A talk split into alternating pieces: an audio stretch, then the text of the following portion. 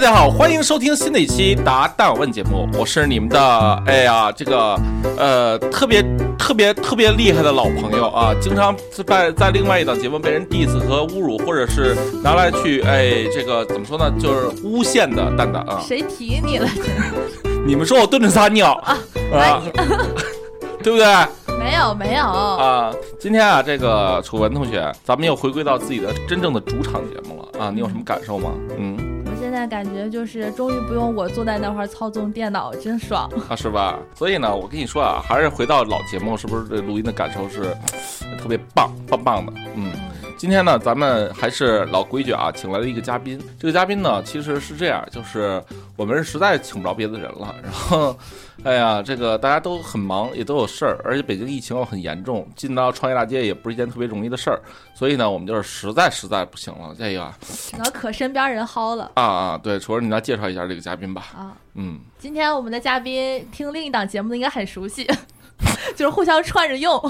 今天依然是我们的刘洪良同学啊，Hello，大家好。哎呀，我这个没想到连续作业了，就嗯，哎，我你知道吗？刘洪良，我我我我就是特别不满意的是，他们为什么录第一期节目的时候没邀请我？而邀请了你，哎，咱要不就重新录一期，让你让你满足一期，我真是随便，把序号调一下，改个号。但但但是我也不我我呢怎么着，我也不屑于录他们那档节目，知道吗？不屑于，你还怕给人家涨粉儿，给人家引流？你现在你然后你又酸，你说哎多矛盾。不过凉凉。你说句心里话啊，你觉得那档节目的深度有咱们这档节目高吗？他录呢，他不是他两讲的话题不一样，我觉得咱这都是讲什么创业的，他们那都是讲这种都是女的的之间什么八卦、什么情感啊那些。我们我们也是有深度的，好不好？所以所以听友们，大家听出来了吧？刘洪良是一个极为谄媚且是一个 墙头草、自我摇摆的一个人，你知道吗？这个啊，你看他的择偶标准跟他的这个创这个这个工作和创业的这种心态，完全是可左右摇摆的。所以呢，大家如果你是一个正适龄的女性，千万不要喜欢呃像刘洪良这样的男性，好吧？这是友情提示。那咱们今天又有哪些刁钻、古怪、离奇的创业相关的问题呢？来。好的，那今天第一个问题，嗯，来自蛋蛋的老粉，他说最近在关注后备箱咖啡车，他说我自己有车，不知道能不能做，就是利用周末去城市周边一些开放的露营休闲的地方卖咖啡饮品，希望蛋总给讲一下。哎，你见过吗？呃，见过，但我没买过。啊，你你你见过吗，凉凉？我没我我没见过这我我见过，就是去北京妙峰山什么的这种。还有卖提拉米苏的。啊，对对对，都是有。提拉米苏有有那种，就是把一个哎意式咖啡机放在后备箱，然后弄一个什么山半山腰咖啡馆，实际就他妈一辆车。那那个东西啊，我觉得特别特别好在哪儿啊？就是它比较便携。而且真没人管你，嗯，然后呢，你只要找一个哎风景还不错，能能有停车位的一个半山腰，它确实是有人停。我之前还停过一次。那玩意儿呢，就是比如说你定二三十，真的有人买，对吧？所以，当然这个东西啊，属于什么呢？这个东西，你说它是创业项目吗？我跟你说啊，这只有周六周日才有人打发周打发的时间的你周一到周五那山上荒着呢，根本就没人。嗯，所以呢，你说你要是哎变成一个，比如别人都在露营。你卖点露营装备，或者你卖点饮料、咖啡，这事儿啊是属于陶冶情操。但是呢，你要把它当成一创业项目，大规模复制的话，我觉得你回不了本儿。嗯，因为他那个放车上那个，他也得需要你现在你得现在买咖啡机，你再买一大号充电宝，就是那种。大号户外充电宝，然后你才带得起来，然后你还得准备什么原材料乱七八糟的，然后你还得把开车开的那半山腰，这一切东西都准备就绪，其实你成本也不低。人家是玩玩玩可以这么搞，你要是当成创业项目，我靠，我怎么点评啊？这这这这这没法点评啊！我觉得这特别像那什么呀，就是原来我去什么。就是那种风风景旅游区啊，然后那种中中途给人卖矿泉水的，其实包括那个老太太卖什么那种当地的什么土豆，什么那个鸡蛋都一个性质。这它本质来说呀，就是这个一个性质。就是之前我我跟刘洪良有你嘛，我们去到那东西冲。那没有啊，然后啊，然后我们去爬那个东，这个深圳的东西冲，然后呢，就是山顶上一大大大爷，他每天呀就往那山顶上挑挑两个西瓜上去。哦，我操！你知道那山顶一西瓜多少钱？两百，不砍价。你你不要，有的是人要啊。所以他他他玩的是什么呀？比如说你把东西运上去就很费劲，哎，你你挣点这个体力钱，它本质来说是把劳动力通过商品给转化了。但是你这个东西呢，卖的是情怀钱，大家不必非喝你这口咖啡，大家觉得这事儿嘛是这事儿有意思。但是呢，你要周一到周五去呢，你你碰不着什么人，你也挣不了什么钱。而为了情怀买单的，我觉得他为一次买，为两次买，他不可能他妈为三次、为四次，他专门去哪儿买吧？嗯，对吧？那么咖啡的本质是什么？咖啡的本质要想挣钱的话，它还是通过售卖多少杯，翻就是能一天卖出多少，跟奶茶是一样的。要不就是像星巴克一样出卖第三空间，你能拿到低价的房租什么的。这个看似没成本，但是其实是有成本的。你的时间不算钱啊、你有那会儿，你你你当个码农给人打打打一个月班，你还挣三万呢，对吧？不是，我说实话，我觉得他这个，你还不如在城里找一十字路口那儿，你对吧？那流量多大呀？哎，这这就是这就是我要说的。你瞧，今天咱们请的嘉宾啊，都会抢答了。哎，你看，然后这个我前两天带我儿子去鼓楼，嗯鼓楼底下就有一小哥，你知道干嘛吗？他就弄一小推车，就是叭叭叭搁了好几瓶洋酒，他就弄一特调鸡尾酒，然后他那个他那小车上面挂一小布，布上写的是来一杯。啊，然后呢，你就可以直接在那儿买，呀，他们流动性还挺大，你知道吧？现在呢，基本上啊，你在这种十字路口或者一个旅游景点儿门口，你摆啊，我我发现北京现在是没什么人管你啊，是没是没抓着吧？但是也会管吧？抓着就跑呗，不是不是不是换一个路口你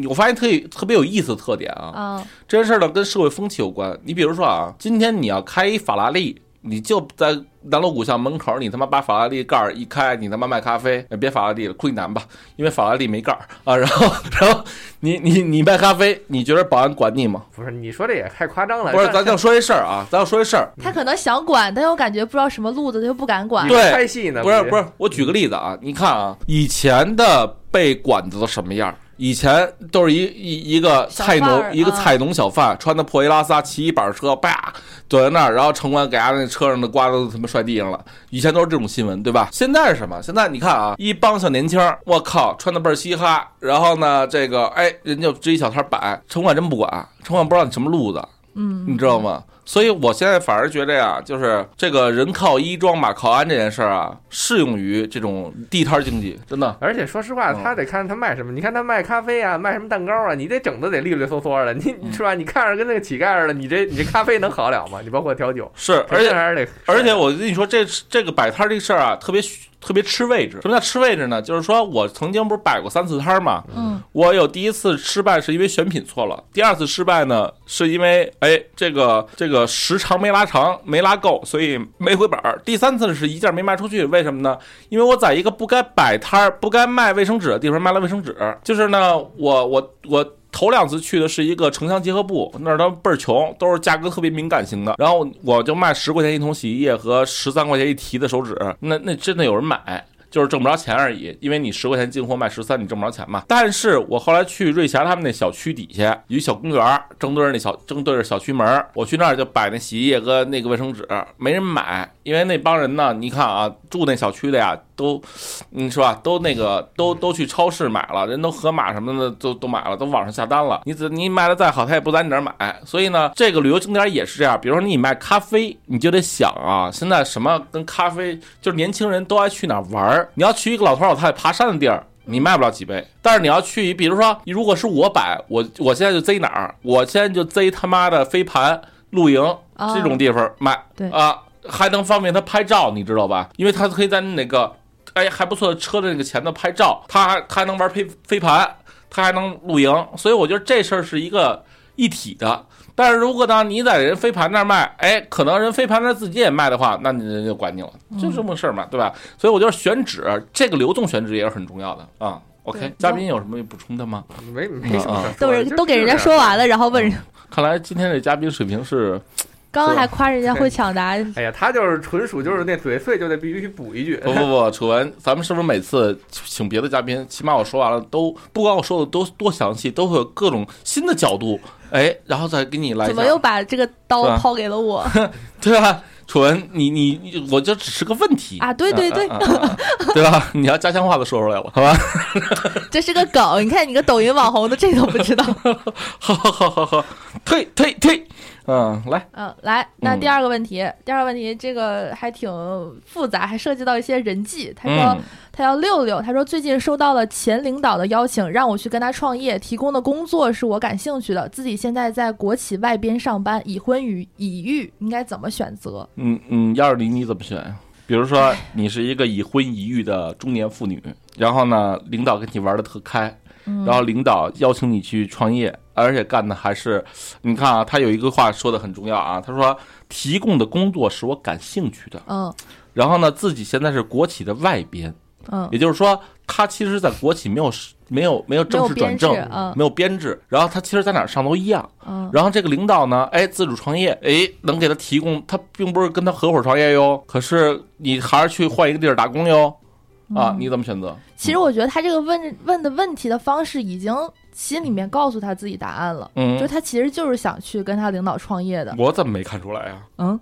就是他会，嗯，他不说了吗？他这个工作是他感兴趣的，然后自己现在的情况也不是特别好，然后嗯已婚已育的话，其实我觉得女性就是如果已经到那个状态，她其实是很渴望能够自己更独立一点的嗯，她是希望走出家庭的。嗯，然后她这个可能是对她来说，我觉得应该是一个新的机会，而且呢，嗯前领导邀请，这前领导既然能邀请她，说明他们俩之间还不错，嗯，就是或者是领导认可对领导还他的能力，对领导比较嗯认可他，然后嗯正好有这么一个感兴趣的工作，其实我觉得如果是我的话，我应该会去试一试。嗯，你呢？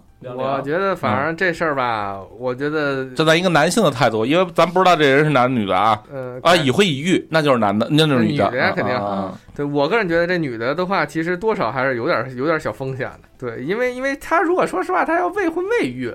去这个去做一个这种创业的，而且他自己感兴趣的，其实嗯不就因为什么楚文会这么想？因为楚文他就是这个年龄，未婚未育，嗯对他他这个情况就会完全不一样了。嗯如果说如果说他要没有什么养家的压力的话，我觉得他当然可以去了。但是如果说他要没有那么那么好的这个这个这个，或者说他他这个反正经济条件允许，我觉得他要纯兴趣，他可以去。他如果要是奔着钱，我觉得有问题啊。呃，我觉得你们俩说的都都有道理啊，但是嗯就是我总结一下啊，其实是这样，首先前领导邀请你去创业，肯定是相对认可你的能力嗯啊，然后呢，他要他也不会邀请你，你看我如果再创业，我不会邀请刘洪良的呀，对不对？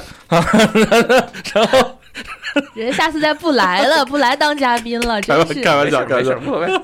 然后呢，你看啊，提供的是他感情的职位，就是领导虽然认可他，但是并没有把他当成那种真的合伙人去弄。如果是一个早期初创公司的话，搭班子带队伍的时候，那其实这个从从这个角度来讲的话，这个领导只是觉得认可他的工作能力，但是还觉得他没有达到合伙人一起创业的这个嗯资格，对吧嗯？那个那个那个那个那个 level。嗯然后呢，这个提供的是他感兴趣的工作和感情的事儿，自己呢现在也没转正，在国企。其实呢，他对他来说呀，我觉着其实就是换份工作的事儿。不必想太大，它并不是一个创业行为，它只是一个换一个工作。因为呢，如果要是创业行为的话，他可能就得承担风险。对对对对，嗯他但是他并没有承担风险，所以我觉得他现在应该考虑的什么？应该考虑的是就一就一个东西，我今后可不可能在国企转正？然后我他妈的转了正之后，这国企有没有发展啊嗯？然后呢，这这是我第一个考虑的。同时，我要考虑的是我这领导，你评估他能不能创业成功嗯啊？如果他干三天黄了，我我还不是在这儿趴着呢，对吧？所以所以所以呢，其实他该衡量的是，首先第一个选择是我如果努力工作，我已婚已育了，我也不再生了，我能不能在国企混成正式编？如果我发现我混不成，我也没有努力的可得到的东西，那我不如搏一把啊！我觉得，我觉得还有一点，就他自己也得想清楚了，就是就是这个关键就是在哪儿呢？就是他到底是为什么不愿意干他自己现在这件事儿了？是他不喜欢干这件事儿了，还是不能干好？他没说不喜欢干现在这事儿，他只不过说领导邀请他喜让他干一他喜欢的事儿。你想啊，那嗯那他相比之下，那肯定是他这件事儿没有那件事儿感兴趣嘛，对吧？但是得再往下思考，就是人的思思维不是那么简单的。比如说，还有没有这种可能，就是他现在跟自己的这个所谓的领导可能关系处的不好，嗯他也有可能离职，对吧？他得先想清楚这几个方面，然后再然后再再去往这边去跳，对吧？比如说他这个前领导肯定是他喜欢的，但是他喜欢这前领导能不能把这就像你说能不能把这个事儿干好了，这又是另一回事儿了。呃，就是人际关系和这个其实啊，未来也得好好考虑。其实我觉得这个分两种人的心态去考虑，一种是职场打工心态，就是刚才我说那个；一种是创业者心态。创业者心态是什么呢？我就这么说吧，就是你在这家国企混，不管你混的能不能转正，你肯定是三五八幺。你的你到退休的时候，你不可能有哎指数级的变化。但是如果假设说今天你的领导是他妈二十年前的马云，然后你要踩对点儿，哪怕你中途下车了，落他妈百分之零点一的干股，你你财务自由了。就就它是它是有可能有这种买彩票高额回报指数级增长的可能性，但是在国企是毫无可能性。然后同，但是你要在职场稳定性的角度讲，是你应该去衡量的是我能不能转正，嗯，我能不能有铁饭碗。但是如果从财富积累和财富增长、收入变化和人生的丰富多样性的话，你要觉得这领导靠谱，你应该去他那儿。不过反而这事儿吧，这个里边儿多少还是这个风险肯定是大于收获的，因为你想啊，咱这咱这都是创业，咱也见了那么多人了，反而创业基本上是 十个创业九个黄啊，嗯然后能扛过三年的那个数据也在那儿摆着呢，百分之九十五都扛不过去，对吧？就不是他心里不，换换一说法，有个刘洪有个打算良不不换一说法，假如说这事儿就是你，假如说今今天啊咱们是一稳定的公司，你在这公司呢，哎，你看啊，你就是慢慢那么混着，你可能就是今年比如一万，明年一万二，后年一万五，大后年两万，在你到你到你六十岁六十五岁退休的时候，你可能月薪是四万，当然那会儿钱也毛了，然后呢，跟现在四万跟现在一万差不多，然后你拿着退休金，这是你这是你的终局啊，假如说这是终局。然后呢，呃，而且到了三十五岁以后，你也就不能跟我他妈拍桌子瞪眼了。你就我说你得听着，要不你丫开了你丫的，你丫他妈就找不着工作了。就是就是这这这这就是你丫的，这这是你的可以一眼看，你听我说完。但是今天哎好。你的一领导邹瑞霞同志，他现在哎离开了淡景创业，说我要自己要创业，他也不知道他能不能成。但是呢，你通过跟他这么多年的接触和你的对他认可，他也认可你，你也认可他，你觉得如果是这个点，你该不该走？如果是我，我该走啊。除非我说是每个人的自己的状态嘛。不是下套，不是下套，不是不是不是，他就是想说通过这个例子来说服我，让我觉得这个这个他走是应该的。但是我说实话，我觉得我觉得这创业还是十个十个里边有九个风九个风险，这件事儿是不会改变的，这是一客观规律。但但是我跟你说啊，就是我他如果要想通了，而且他自己也确实有钱，就是能够支撑他自己的这个。你看他已婚已育，已婚已育这件事儿其实是有很大风险的嘛。嗯你想对吧？如果要是男人养家，当然没问题了。如果说他自己要还房贷车贷还很重的话，现在经济条件不好成这样，多少断供法拍房这种。嗯我所以我是从出于这个他自己对于自己的风险评估考虑，就是你的生活能够只要能正常运行，而且你能忍受，比如说半年找不着工作，嗯，对吧？他去我是觉得 OK 的，我不是说拦着他，我只是说让他自己评估好这个风险。嗯，就是我我只说一点，就是说呃，如果把时间轴只锁定在五年、十年的话，上班的风险是最低的，因为有人给你发稳定的工资，然后你也不需要承担公司我操。突然资金链断了的风险，但是呢，如果把时间轴拉成整个职业生涯的话，财富的暴涨只有创业才能达到。这个我是认就是一一百万人里可能出不了一个金牌职业经理人，但是我靠，你你你你创业还不用有大成，你不用人人都成马云，你你对吧？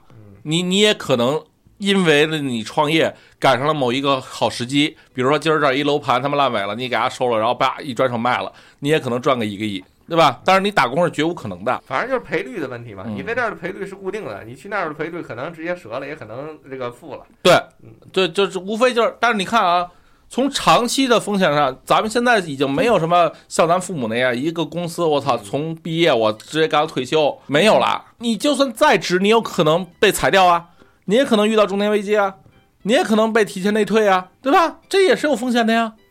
到时候，哎，到时候比如说啊，刘洪良，假如说三十岁的时候，你选择离开了一个事业编。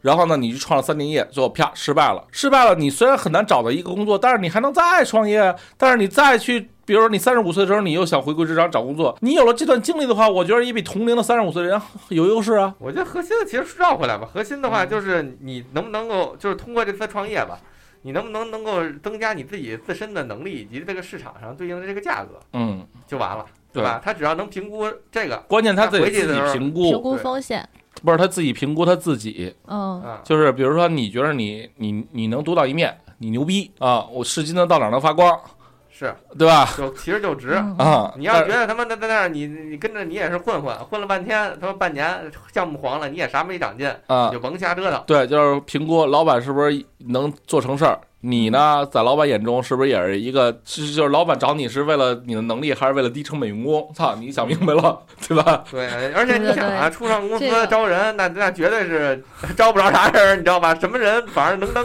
是工具人也是人，嗯，然后独当一面也是人，对吧？这都不一样。因为呢，这个哥们儿他老板要是雷军，他也不用问咱了，他是啊，对吧？他不就是拿不准吗？所以我觉得这事儿就主要看他，得想全面了。就是老板傻逼，你能不能把这事儿继续扛下去，做做一做，对吧？嗯，嗯那下一个问题，，OK，呃，下一个问题来自猫喵喵，他说嗯现在农村的孩子都往外走，农村人越来越少，以后会不会出现返乡潮，或者说未来的机会是不是在农村？呃，是这样啊，就是现在的中国整个的大进程是干嘛呢？是呃统一大市场加上城市化。城市化是干嘛的呢？就是把很多不适于人类生存、生生生生生长的地方，慢慢的就把它哎取缔了，弄没了，然后把这些山里山沟里的人慢慢的干嘛呢？搬到一些呃村镇乡县，然后这些村镇乡县呢。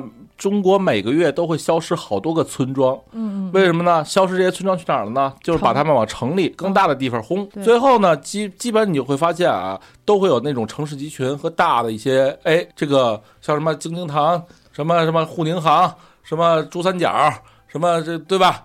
它会出现那种大的那种呃商业的，算那叫那怎么说呢？那叫 矩阵是吧？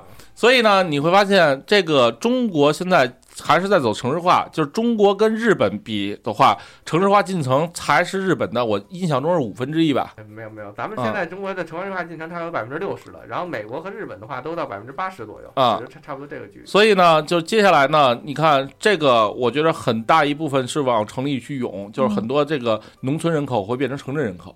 然后第二点是什么呢？第二点是这个统一大市场又是什么意思呢？我举个例子啊，比如说以前，假如说这个突然这个互联网变成了一阵风，刮过刮刮刮进来了，那会儿咱是怎么玩儿？就是大家每个省市都想抓住这波红利，所以呢，就纷纷的拿地方财政去砸钱。去投项目，去支持创业公司，然后呢，你就会发现这创业公司风险大呀，你投他们一百个可能出一个，结果呢，这个导致了一个极大浪费，就各个省，因为它投资的标的和投资的眼光是不一样的，所以呢，就会出现很多为了吃骗政府补贴而出来的一些骗子项目，这浪费了大量的政府资源和政府资金。所以呢，统一大市场是什么意思呢？比如说啊，接下来新能源电动车牛逼啊，咱们国家弄，但是后来发现呢，只有安徽的合肥市，它最适合弄。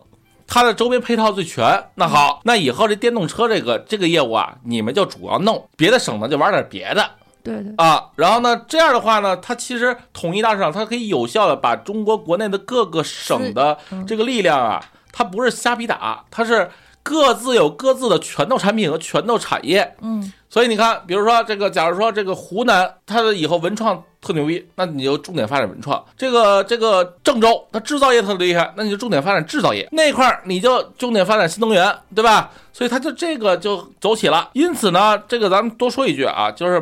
就是先说买买车买房，买房怎么买啊？我跟你说，买房就是哪儿的人口流入量大，尤其是年轻流流入量大，你就在哪儿买。那那个年轻人多的地方，流入量大的地方，就是房价会涨的地方。像东北那样的年轻人都去别的地方打工的，那就房价肯定不会涨，它反而会跌，对吧？所以呢，你看，你再回到他这个问题啊，是不是他会他他问说，以后会不会出现返乡潮？未来的机会是否在农村？我不认为未来的机会在农村。啊，我也不会说觉得会有反乡潮。嗯，我我也接着接着补充一下吧，哦就是你放心，肯定不会，这都不用不用有任何的这个嗯心理心理去去去有这种侥幸心理。嗯说随便说几个数据啊，比如说他刚才之前说的，他其实刚才说那概念应该叫都市圈嘛，大都市圈，什么环渤海，操我刚问我刚才问的时候你不说，哎呀，这太有心机了啊！我也刚想起来。好好好，然后这个这个，你看你看，我随便说几个数据啊，比如说首尔，首尔都市圈的话，大概能占到他们 GDP 的百分之五十，如果没记错的话，人口的话大概占到百分之三四十。嗯，东京都市圈 GDP 的话，大概在也是百分之三四十左右，人人口能占到百分之三十多。你像百分之三十多，那就三三四三千多万呀。嗯，按按日本那个人口，就是他们的人均 GDP 是多少呢？一个大概三万，一个大概五万，而咱们现在人均 GDP 多少呢？一万。所以说咱们一定会复制那个路那个那个那个过程的，这都不用想。咱们一从一万到三万到五万，对吧？还有五倍的距离，五倍距离咱们需要多少多少多少年吗？至少嗯二三十年都会这样的。嗯而且更关键、更关键的一点，你们一定要记住了，就是这这说这个不知道会不会封啊？音频应该没那么难，啊就是这个现在所有的那些乡镇的公务员们已经开始降薪了，你去好好查查，包括事业事业编也在降，对你，嗯包括你看看现在这些什么乡镇村里这些银行，这是出这些问题，这些都证明什么呢？证明马上就像蛋蛋说的，所有那帮乡村，那虽然是你的家乡但是确实会消失的，都是中国百分之八十，我说说的一点不夸张，再过二十年，中国百分之八十的农村都会鹤岗化，包括除了一二线城市，二线其实都是有点夸张了，就 那些城市都会都会完蛋的。然后另外再说一下，根据人口普查相关的啊，就是说，你看国家现在为什么鼓励生二胎、生三胎，就是因为现在人呀变慢变少了，然后中国进入了老龄化社会，嗯所以呢，你看以前就我们这一代人最多的那会儿，大家这个鼓励什么呀？鼓励去制造业，鼓励就乱七八糟的，对吧？干什么都行。现在是人变少了之后啊，这就他就不需要种地的人有那么多了。你看你小时候学那个这个地理还是学学什么呀？就是说人家中国是大型密集劳动力。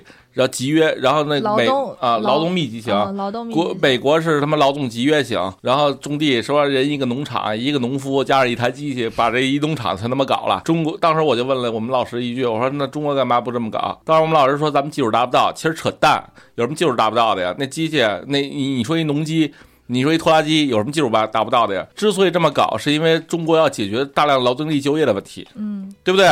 那当你人少，种地的人变少了之后，它其实也可以大型机器化，它也可以一一两个农夫负责一个农场，而那些人都去哪儿了呢？你看，以前咱们学美国学的是什么？学的是往服务业、往这个这个互联网发展，对吧？嗯，现在为什么开始反垄断？是因为发现这条路啊，再往后走可能有问题，所以呢，他要学，比如说像德国那样走走那种高端制造。走什么呢？走那个小众领域的独角兽，对吧？就什么叫小众领域独角兽呢？就是德国是一个特别厉害的国家，在哪儿呢？就是它在很多的小众领域有很多特牛逼的独角兽公司。比如说，我就听了说，就是就是全球全球所有的剧场那个幕布，那个电动幕布。只有一家德国公司在做，市场占有率百分之百，你知道你知道你知道吧？这他们就都这个，你知道吧？所以呢，你看。如果走这条路的话，你看，那紧接着就是教育，教育砍掉 K 十二之后干嘛呢？它其实鼓励的是更多蓝领儿去往一某一条职业路线发展。你看德国现在已经是白领儿蓝领儿没有什么互相歧视，但是咱们这儿还是白领儿歧视蓝领儿。但是今后呢，蓝领儿可能比白领儿值钱多了，因为比如说这台大设备，这台农机啊，就他妈全村就你一人会开，那你不挣最多，你谁挣最多呀？对吧？所以他要往这条路走了。而你会发现，那种服务业、互联网可能它确实不能解决这个问题，对吧？而且其实这个返乡潮为什么还不会出现？还有另一个很很重要的问题，就是就是咱们把这个中国可以理解为这个呃，离中国就是一世界。而北上广深呢，就是欧美发达国家。嗯，你在在这些地儿的话，你哪怕同样干一服务员，你干嘛回农农村干呢？对吧？你回农村两千，你在这儿干八千或者五千，是对吧？这是完全没有必要。而且而且更重要的是，随着刚才我接着刚才我说那话题，就是随着你这个农村的房价爆炸了，然后那个那个公务员减薪了，你接下来紧接着面临就是你的治安问题，你的其他的基础，你像公务员都干嘛呀？都是什么医疗、教育，都是这些最基本的民生问题。嗯，也都会质量极其下降。而你想让你儿子或者说让你的下一代去在在这种明显要衰败的基础设施、教育、医疗都没有保障的地方，不教育、治医疗也保证不了的话，下一步就是治安，你知道吧？就这一这一套的话，都会造成这个衰败。哪怕中国再好再安全，也并没有你要没钱，你雇人对吧？你原来那保安五千一个，现在保安两千五一个，那雇一老大爷，你说能能是一个劲儿吗？所以你看，嗯比如说，比如说楚文他们这一代在北京挣着钱了，他可能就不会愿意回到大连买房，那这这这想在北京买套房，对吧？等他再挣钱，买两三套，他爸他妈就那那那倒也没有，哦，好吧，嗯啊但但但倒也买不了那么。也是主要楚文啊，在大连是一个豪门望族啊，对，哎或其实说回来的话，其实如果是想回家那些人，回家继承家。想回家的那些人，其实如果说在当地的话有很好的资源的话，也还好。而且当地的只要是不是一个那种衰落的城市也还好。但是那种农村啊，咱就是说农村比县级、县城还低一级的农村，那是完全没有任何必要的。那那简直是陪着农村一块陪葬了就。是是是是是嗯，楚文，那那那咱们再说说回到你家啊，就是你你你家有到底有多少个是八位数、九位数的资产可以被你继承啊？这我还不知道啊，这个啊，你你你你你现在可以说个数，你说个数，咱们哎，我觉着你干嘛？你还要给人征婚？人都已经有男朋友了，你这个有啥用呢？说个数，让大家想想吧，惦记惦记。哎，嗯，啥都能扯到怎么着也九位数了，是不是？九位数是多少？一。一个小目标九位数，十个小目标就十位数了。看到我的白眼儿了吗？啊，没看到。好吧，咱们下一个问题啊，最后一个，嗯，今天林红兰好不容易大驾光临，是不是？好，那今天最后一个问题来自一名蛋姐的忠实粉丝，说：“帅气的蛋蛋，美丽的楚文，嗯，这个楚文终于打对字儿了。我这我我我插一嘴啊，我的那个文是雨字头加个文化的文，啊就我们公司好像没都没有几个人知道的。我知道，我知道，。我知道，我知道你。知你看楚文能不能给缩缩？他这你这读完了得十分钟啊！啊然后我们说说楚文，楚文明天会演一只蚊子，提前剧不透一下。这跟这有什么关系？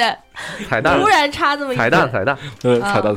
好嘞，嗯嗯他说那个我给他说一下，他说的特别多。嗯，他说他今年快奔三了，但是未婚，然后在广州生活，没车没房，然后也没有什么一技之长。之前呢，就是什么都干过，拧过螺丝、端盘子、跑滴滴、送外卖，都都做过。他本来是想开个小餐饮店，但是又碰上了疫情，所以就没有开成。然后现在的话，呃，他是想他在短视频平台经常刷到很多旺铺转租的视频，然后感觉这个应该是一个不错的生意，然后需求量也很大。然后看他们发布的作品也非常简单，然后就是一段视频几行字加几句话，然后不用投资也不用团队，所以他在想要不要也做一个同类型的账号，然后去收集同城各种商铺转让的信息，然后再发到各大的呃视频平台，然后再引流到微信。我觉得是个好想法，嗯，真的。因为你看啊，他开过滴滴，也做过外卖，其实他很懂这个线下的生意。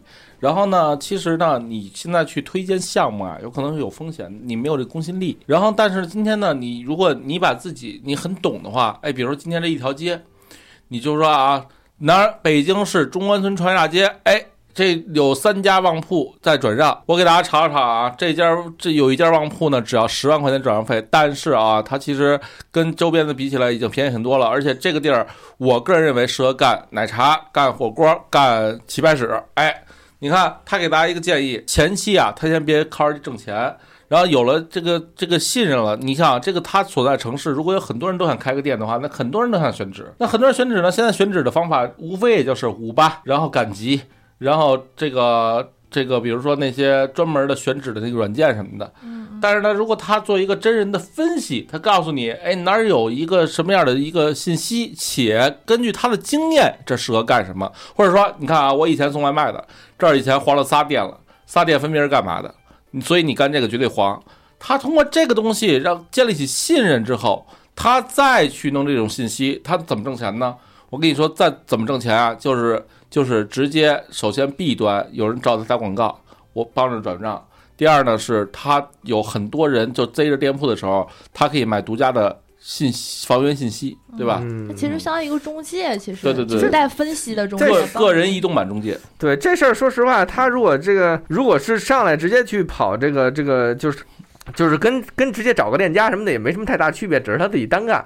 与其是这样的话，不如是直接去，我不是说让他直接入职啊，他可以让人把那个数据库分享出来，然后他去跟人分成嘛，对吧？你让他现找房源，他上哪儿找去？我不觉得他能找着。对，其实呢是这样，就是说，呃，我个人觉着，就是比如说今天楚文说要干这事儿，然后我我我如果是关注了这么一个主播，哎，他说什么我我会有信任感，我觉得我他我问他，我我咨询他，要比我去冷冰冰的 A P P 上查要好，你你懂吗？对，啊不过说实话，他这件事儿吧，我觉得，我觉得其稍微有点好干的事儿，就可能是在什么抖音、快手上，可能因为没什么人太多人干，还能啊值得看看。对而且另一方面，就是因为现在这个疫情导致，对吧？现在这个商铺流动很很多，而且而且大家选择会更慎重，更慎重的话，大家去评判的时候就会想更更多听多多听东西嘛。如果他能够更接地气的，且他自己表达能够足够良好的话，那还值得值得。我跟你说这事儿怎么拍，就路边上找一个哎旺铺转让贴着纸的那个店，然后呢，我就给他打电话，就几个环节，第一个环节先打电话，你这租不租？哎，然后第二个环节整个介绍一下周边，比如三公里、五公里范围内都是什么人，有什么小区，老头多、小孩多，年轻人多还是女人多，对吧？第三个是问周边的那几个，比如边上连酒摊，哎，这店原来干嘛的呀？怎么黄了？怎么着怎么着的？有什么风险吗？对吧？然后这。然后最后他自己的分析，比如说我认为这个地儿怎么着的，那我以前这个怎么着，你就拍那么十条，我跟你说，肯定有人信你。嗯，但是其实最重要的还是怎么包装自己，就是怎么让别人怎么让其实最好的包装愿意关注，最好的包装就是真情实感的介帮人分析。对对对对对，你看蛋姐创业以前就是最好的包装是什么？就是真情实感的采访每一个嘉宾，真的。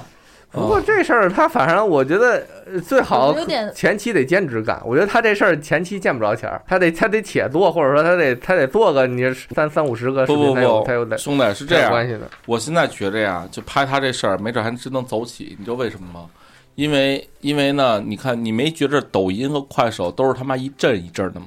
就比如说去年那会儿，国家鼓着鼓励三农，就会有张同学出现。嗯，然后呢，今年上半年所有人都困在家里，然后就会有刘畊宏宏教你在家里跳操。嗯然后紧跟着这个这个抖音要以电商化为主，然后罗永浩退出了，然后薇娅、李佳琦又他妈的被干掉了，嗯结果就会出现东方甄东方甄选。然后呢，你看啊，紧接着十一以后百废待兴。很多人都想开线下店了，是一个重新洗牌的一新机会。这会儿所有人都在找黄金旺铺，他现在做绝对是能赶上一风口的。我我说实话啊，而且我我记得我没看错吧？今天抖音人还找我跟我说，这个他们好像是半年报出来了，同本地生活应该是我是电商还是本地生活，反正是创纪录了。嗯，呃，是，而且是也是他们要大力推的，大概应该是到二百亿左右的规模了，过了。而且他如果要想使劲推，那你那你哪怕是是是是是是脱粪，他也能给你吹起来。他得树立典型啊。嗯你看那个，你看咱那朋友就是那个万能实习生，嗯之前不温不火的，嗯也就几十万吧，为什么突然砰就五百万了？不就是在这个时间段，大家都想干点小生意、小买卖，而且他拍的点是干嘛？我去这个摊儿给你要一秘方儿，我去那个摊儿给你要一秘方儿，你就照着这秘方儿做就完了。他都不是说我给你介绍一项目，你去干这个，你去加盟那个，那你为什么呢？因为大家现在手里都没钱。我他妈交不起加盟费，我甚至连店都租不起来。你就告诉我，你这卤卤大肠、卤鸡爪子，我怎么能做出来？我也去边儿街边儿卖去，你看了吗？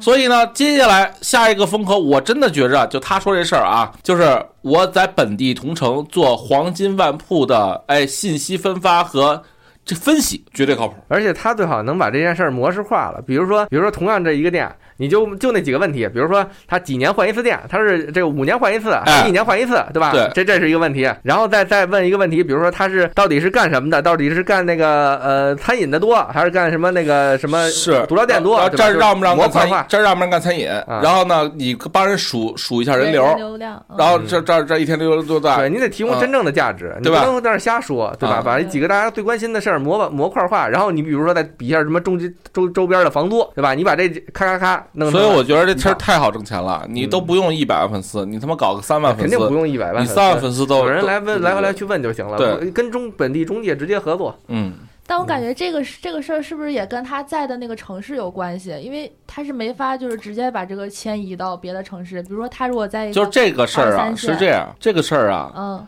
他是什么呢？就是你要想做成一全国性的很难，但是呢，你比如说你今天在你今天在大连做做做成 number one 了，你就可以在大连做出十个号，你把这个大连垄断，这是一种方法。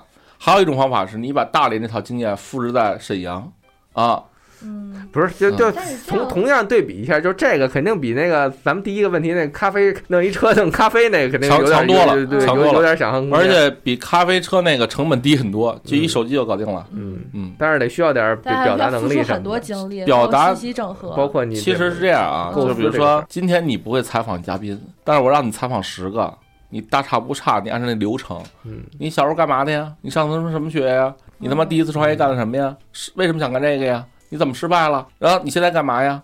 你觉得他妈的创业什么最重要啊？就这几个问题，你那小贴士，你他妈翻来覆去问问谁都这套，嗯，对吧？那你你拍十条，你第十一条你就自自己就牛逼了，你大概就懂了，你懂我意思吗？就比如说你现在可能对这个领域不懂，但是你采访了十个这个领域的人，你也就半个专家。嗯，不是他那个比咱这应该困难点儿，他那个不是等于是就得自己自己直接照着那个房子说吗？这就是一信息差。你比如说，你打电话问房东，你说这之前谁租的？他为什么黄了？他为什么走了？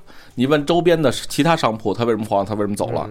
然后你问这个经常住这儿的居民，他为什么黄了？他为什么走了？三个答案你自己有理性的判断。然后你问的多了，你说的第十一个房源，你绝对知道这个地儿大概适合干嘛，干什么肯定黄啊。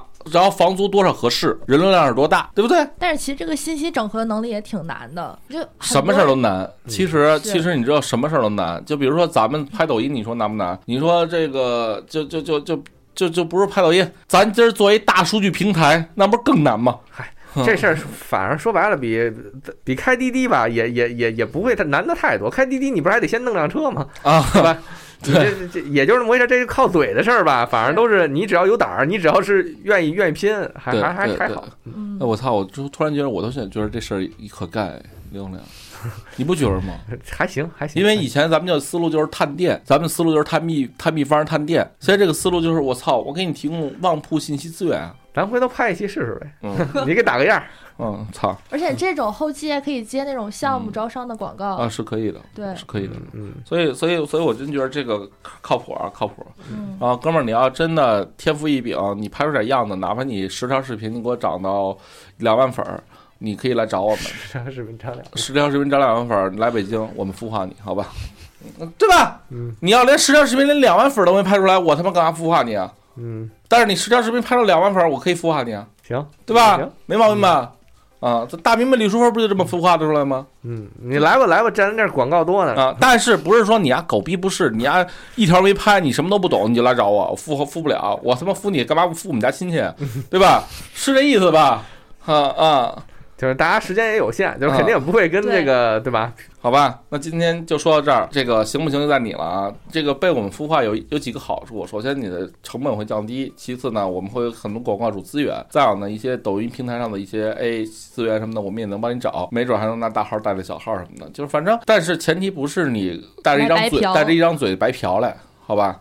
嗯，好吧。那今天就这样呗，嗯啊，你好嘞还有什么补充吗？那个，你觉得楚儿今天就就跟跟刘洪良录，还有咱俩平时录有什么不一样吗？啊，就是多了一个多了一个思维，多了一个思路吧。啊，我当你说多了一大茬儿的呢。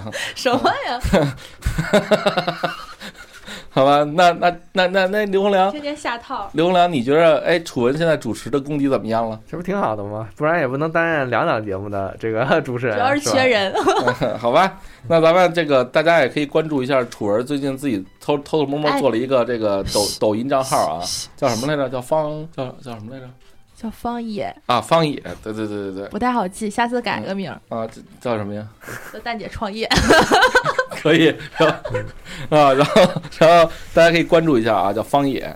然后另外呢，最近我们做了一个新的这个这个这个这个剧情号，正在起步，先不说名儿，但是楚文在里边呢，刚想倾说，情演出了很多嗯特别诡异的角色，比如说到底是谁诡异啊比如？说蛋蛋更诡异。比如说一个爱上一个爱上一个娘炮的一个奇女子，然后比如说一只蚊子，比如说一个跟 跟跟一个浪逼去沙漠里旅行的一个一个女孩儿，她演了各种各样的这种特别无法想象的角色啊。蛋蛋在里面演了一个穿着呃大裤衩，呃啊不对，没穿裤衩，基本上就是属于半裸状态的一个灯神。啊，反正等我们做起来，我们跟大家说啊。但是大家想知道怎么做好抖音的，每周四晚上都可以来听我的免费公开课，每周四晚上七点到八点。